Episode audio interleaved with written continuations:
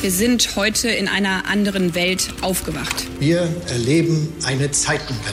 Ukraine must win this war. Gas ist von nun an ein knappes Gut. Weil Krise ist, halte ich an der Schuldenbremse fest. You'll never walk alone. Was verschweigen Sie uns eigentlich, Herr Bundeskanzler? Hauptstadt das Briefing mit Michael Brücker und Gordon Ripinski. Live von der Pioneer One. Herzlich willkommen, liebe Zuhörerinnen und Zuhörer, zu diesem Hauptstadt-Podcast an einem ganz ungünstigen Tag aus zweierlei Gründen. Erstens, es ist Freitag, der 13. Bleiben Sie sicher und in Ruhe sitzen. Zweitens, Gordon Repinski ist sehr krank, muss man wirklich sagen. Er hört sich wirklich nicht gut an, kann kaum reden, muss zu Hause bleiben und sich auskurieren. Dafür ist etwas geschwächt, krankheitsbedingt, aber eigentlich doch schon noch fit. Rasmus Buchsteiner da. Herzlich willkommen, Rasmus. Ja, grüß dich, Michael. Ich bin schon wieder auf dem Weg der Besserung, natürlich. Sehr gut, Rasmus, denn ich brauche dich ja auch bei der CDU-Klausur in Weimar. Genau, die geht heute los und da fahren wir dann hin. Wir reden aber im Opening nicht über die CDU, sondern über die Grünen, über die Lützerater AktivistInnen.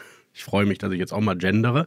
Und äh, was hältst du eigentlich davon, dass äh, das für die Grünen am Ende zu einer Abspaltung kommen könnte und eine radikale Klimaschützerbewegung sich von den Grünen distanziert? Was hältst du von dieser These? Es gab ja immer wieder schon diesen Gedanken, dass das passieren könnte vor der Bundestagswahl 2021. Und da hat man gesehen, das Bild war wirklich differenziert, muss man sagen. Manche sind dann ins System rein, äh, auch auf die grünen Listen, sitzen jetzt im Bundestag mit all diesen Widersprüchen. Und andere sind dann tatsächlich nicht in den politischen Raum, in den parteipolitisch dominierten Raum hinein. Und ich glaube, die große Mobilisierungskraft haben diese Leute nicht. Und äh, deshalb dieser ultra pragmatische Kurs, den die Grünen, die Regierungsgrünen jetzt fahren, äh, der wird so schnell nicht zu einer Abspaltung führen. Interessante These, Rasmus. Ich glaube auch, dass wir vielleicht als Medien äh, zu intensiv über diese Vorgänge in Lützerath in den letzten Tagen berichtet haben.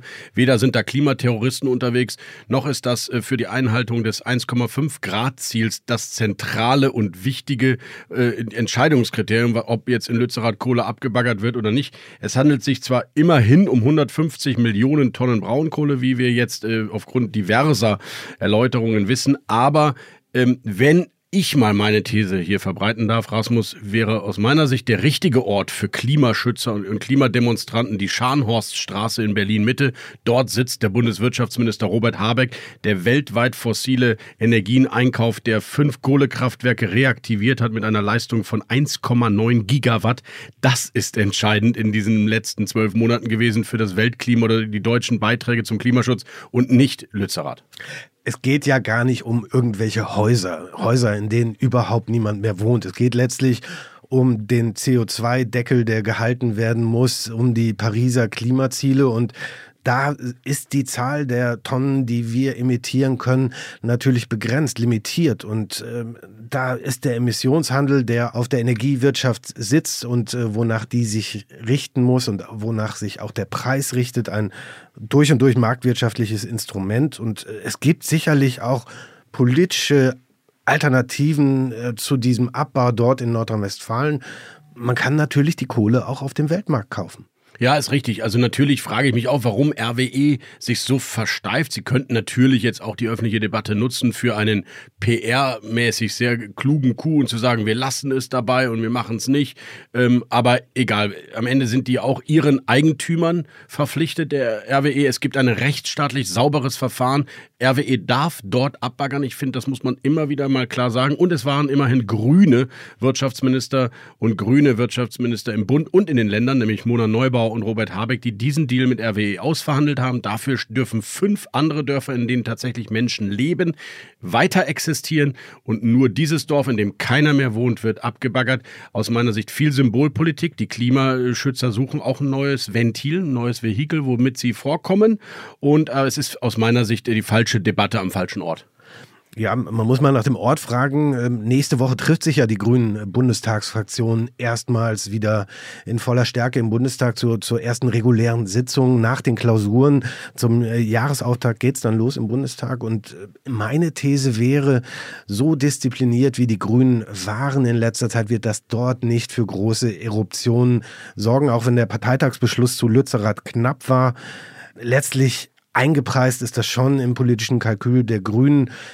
Einige Bundestagsabgeordnete waren da vor Ort. Äh, wir haben da äh, ja, auch so ein bisschen Absetzbewegungen gesehen, aber das sind Einzelfälle. Und äh, Michael, du hast das natürlich auch verfolgt. Ja, und ich glaube, die Widersprüchlichkeit dieser grünen Politik vor Ort hat keine so sehr personifiziert wie Katrin Anna Henneberger. Sie ist Bundestagsabgeordnete der Grünen, aber eben auch Klimaaktivistin vor Ort. Und sie hat ein Interview gegeben im Mittagsmagazin, aus dem, aus meiner Sicht, äh, in dem alles gesagt wird, nämlich vor allem äh, Sprachlosigkeit und Widersprüche. Wir hören mal rein. Frau Henneberger, die Räumung findet doch statt, weil der grüne Wirtschaftsminister mit RWE einen Vertrag gemacht hat, in dem gesagt wird, Lützerath darf weggebaggert werden. Das kann man ja richtig oder falsch finden, aber Fakt ist, das hat ein grüner Minister ausgehandelt.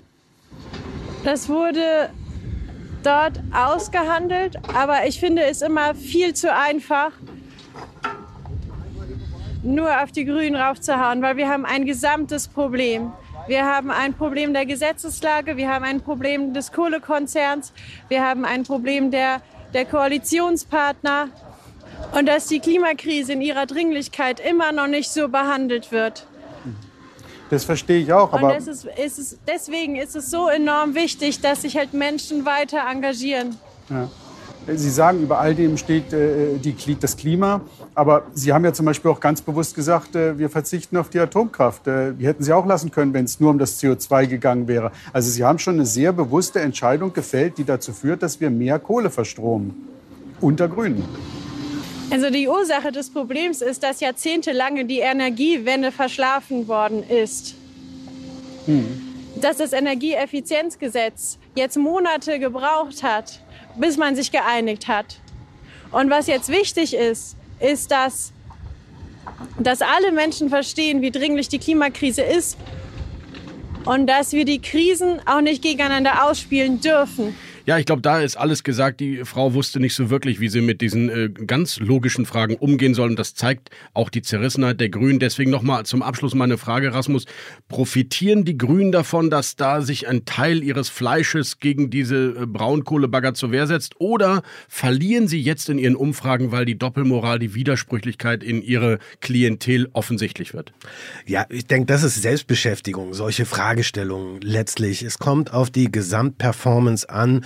Äh, das Außenbild der Grünen und das wird entscheidend geprägt davon, äh, was Robert Habeck im Moment bringt. Und äh, letztlich kann er für sich verbuchen, dass er das Gasproblem in diesem Winter zumindest so in den Griff bekommen hat, ist viel Geld ausgegeben worden natürlich, aber zumindest so in den Griff bekommen hat, dass die Gasmangellage nicht kommt, dass die große Apokalypse, sage ich jetzt mal, ausfällt und äh, Verteilungskämpfe zwischen den Industrien äh, wahrscheinlich auch nicht stattfinden. Das schwierigere Jahr, der schwierigere Winter wird wahrscheinlich dann der nächste Winter, aber ein Zwischenerfolg für Habeck und äh, dieses Thema haben wir uns auch nochmal angeschaut diese Woche. Ja, ihr habt eine Cover-Story gemacht. Ich empfehle die Ihnen, liebe äh, Zuhörerinnen und Zuhörer, auf thepioneer.de. Lesen Sie die Cover-Story von Rasmus Buchsteiner und Christian Schlesiger, unserem neuen Wirtschaftschef bei The Pioneer. Es geht darum, dass die Krise vielleicht doch nicht so dramatisch ist bei den Energiepreisen sowieso nicht, aber auch in der Wirtschaft nicht, sodass die Grünen und auch der grüne Wirtschaftsminister vielleicht im Frühsommer, im Sommer äh, deutlich besser dasteht, als jetzt gerade sich einige in der Opposition erhoffen. Das ist die These und die haben wir ein bisschen geprüft. Es gibt allerdings auch gleichzeitig das Phänomen von Verunsicherung in einzelnen Branchen. Da, wo sich die Kautelen angeschaut werden, der Gaspreisbremse und sich das alles als schwierig erweist, auch darauf schauen wir. Ich kann das nur empfehlen zum Nachlesen bei uns auf thepioneer.de. Wir gehen rüber in den Deep Dive und reden dann, worüber eigentlich, Rasmus? Mich interessiert einfach mal, wie, wie kommen die Parteien in, dieses, in diesem politischen Jahr an? Und vor allem die Ampelparteien. Ähm, haben die noch Kit in ihrer Koalition? Was, was verbindet die und welche Rolle spielen auch die Landtagswahlen? Unsere weiteren Themen heute im Deep Dive sprechen wir über die Frühjahrsoffensive der Ampel und ob die Parteien, die sich sehr lange sehr zerstritten gezeigt haben, wieder zusammenfinden und auch in der Wählerschaft reüssieren können. Und dazu unterhältst du dich auch mit Kevin Kühnert, dem SPD-Generalsekretär. Und ihr schaut auch auf das politische Geschehen in der Hauptstadt Berlin, in der Landespolitik vor der wichtigen Abgeordnetenhauswahl Mitte Februar. Bei What's Left erklärt uns Rasmus Buchsteiner, wie die SPD denn jetzt mit dem großen internationalen Druck auf die Lieferung von Leopard-Panzern umgehen wird. Und bei What's Right analysieren wir die CDU-Klausurtagung in Weimar. Bei What's Next erklärt uns Rasmus Buchsteimer, warum die erste Sitzungswoche auch eine bedeutende für die Politik in diesem Land sein könnte und im kürzesten Interview der Berliner Republik Carlo Masala, Politikwissenschaftler und Professor für internationale Politik an der Universität der Bundeswehr in München. Hier müssen wir uns leider ausschalten, denn Sie sind offensichtlich noch nicht Pionier. Und das ist schade, denn wenn Sie Pionier wären, könnten Sie diesen Podcast zu Ende hören und viele klugen Analysen von Rasmus Buchsteiner genießen. Und Sie haben Zugriff auf all unsere Briefings und alle unsere Podcasts. Also versuchen Sie es, testen Sie uns und geben Sie uns eine Chance. Unabhängiger, werbefreier Journalismus von The Pioneer gibt es auf thepioneer.de. Monatlich kündbar. Schauen Sie mal rein, was wir zu bieten haben. Wir freuen uns. Bis dahin. Hauptstadt das Briefing mit Michael Brücker und Gordon Ripinski. Live von der Pioneer One.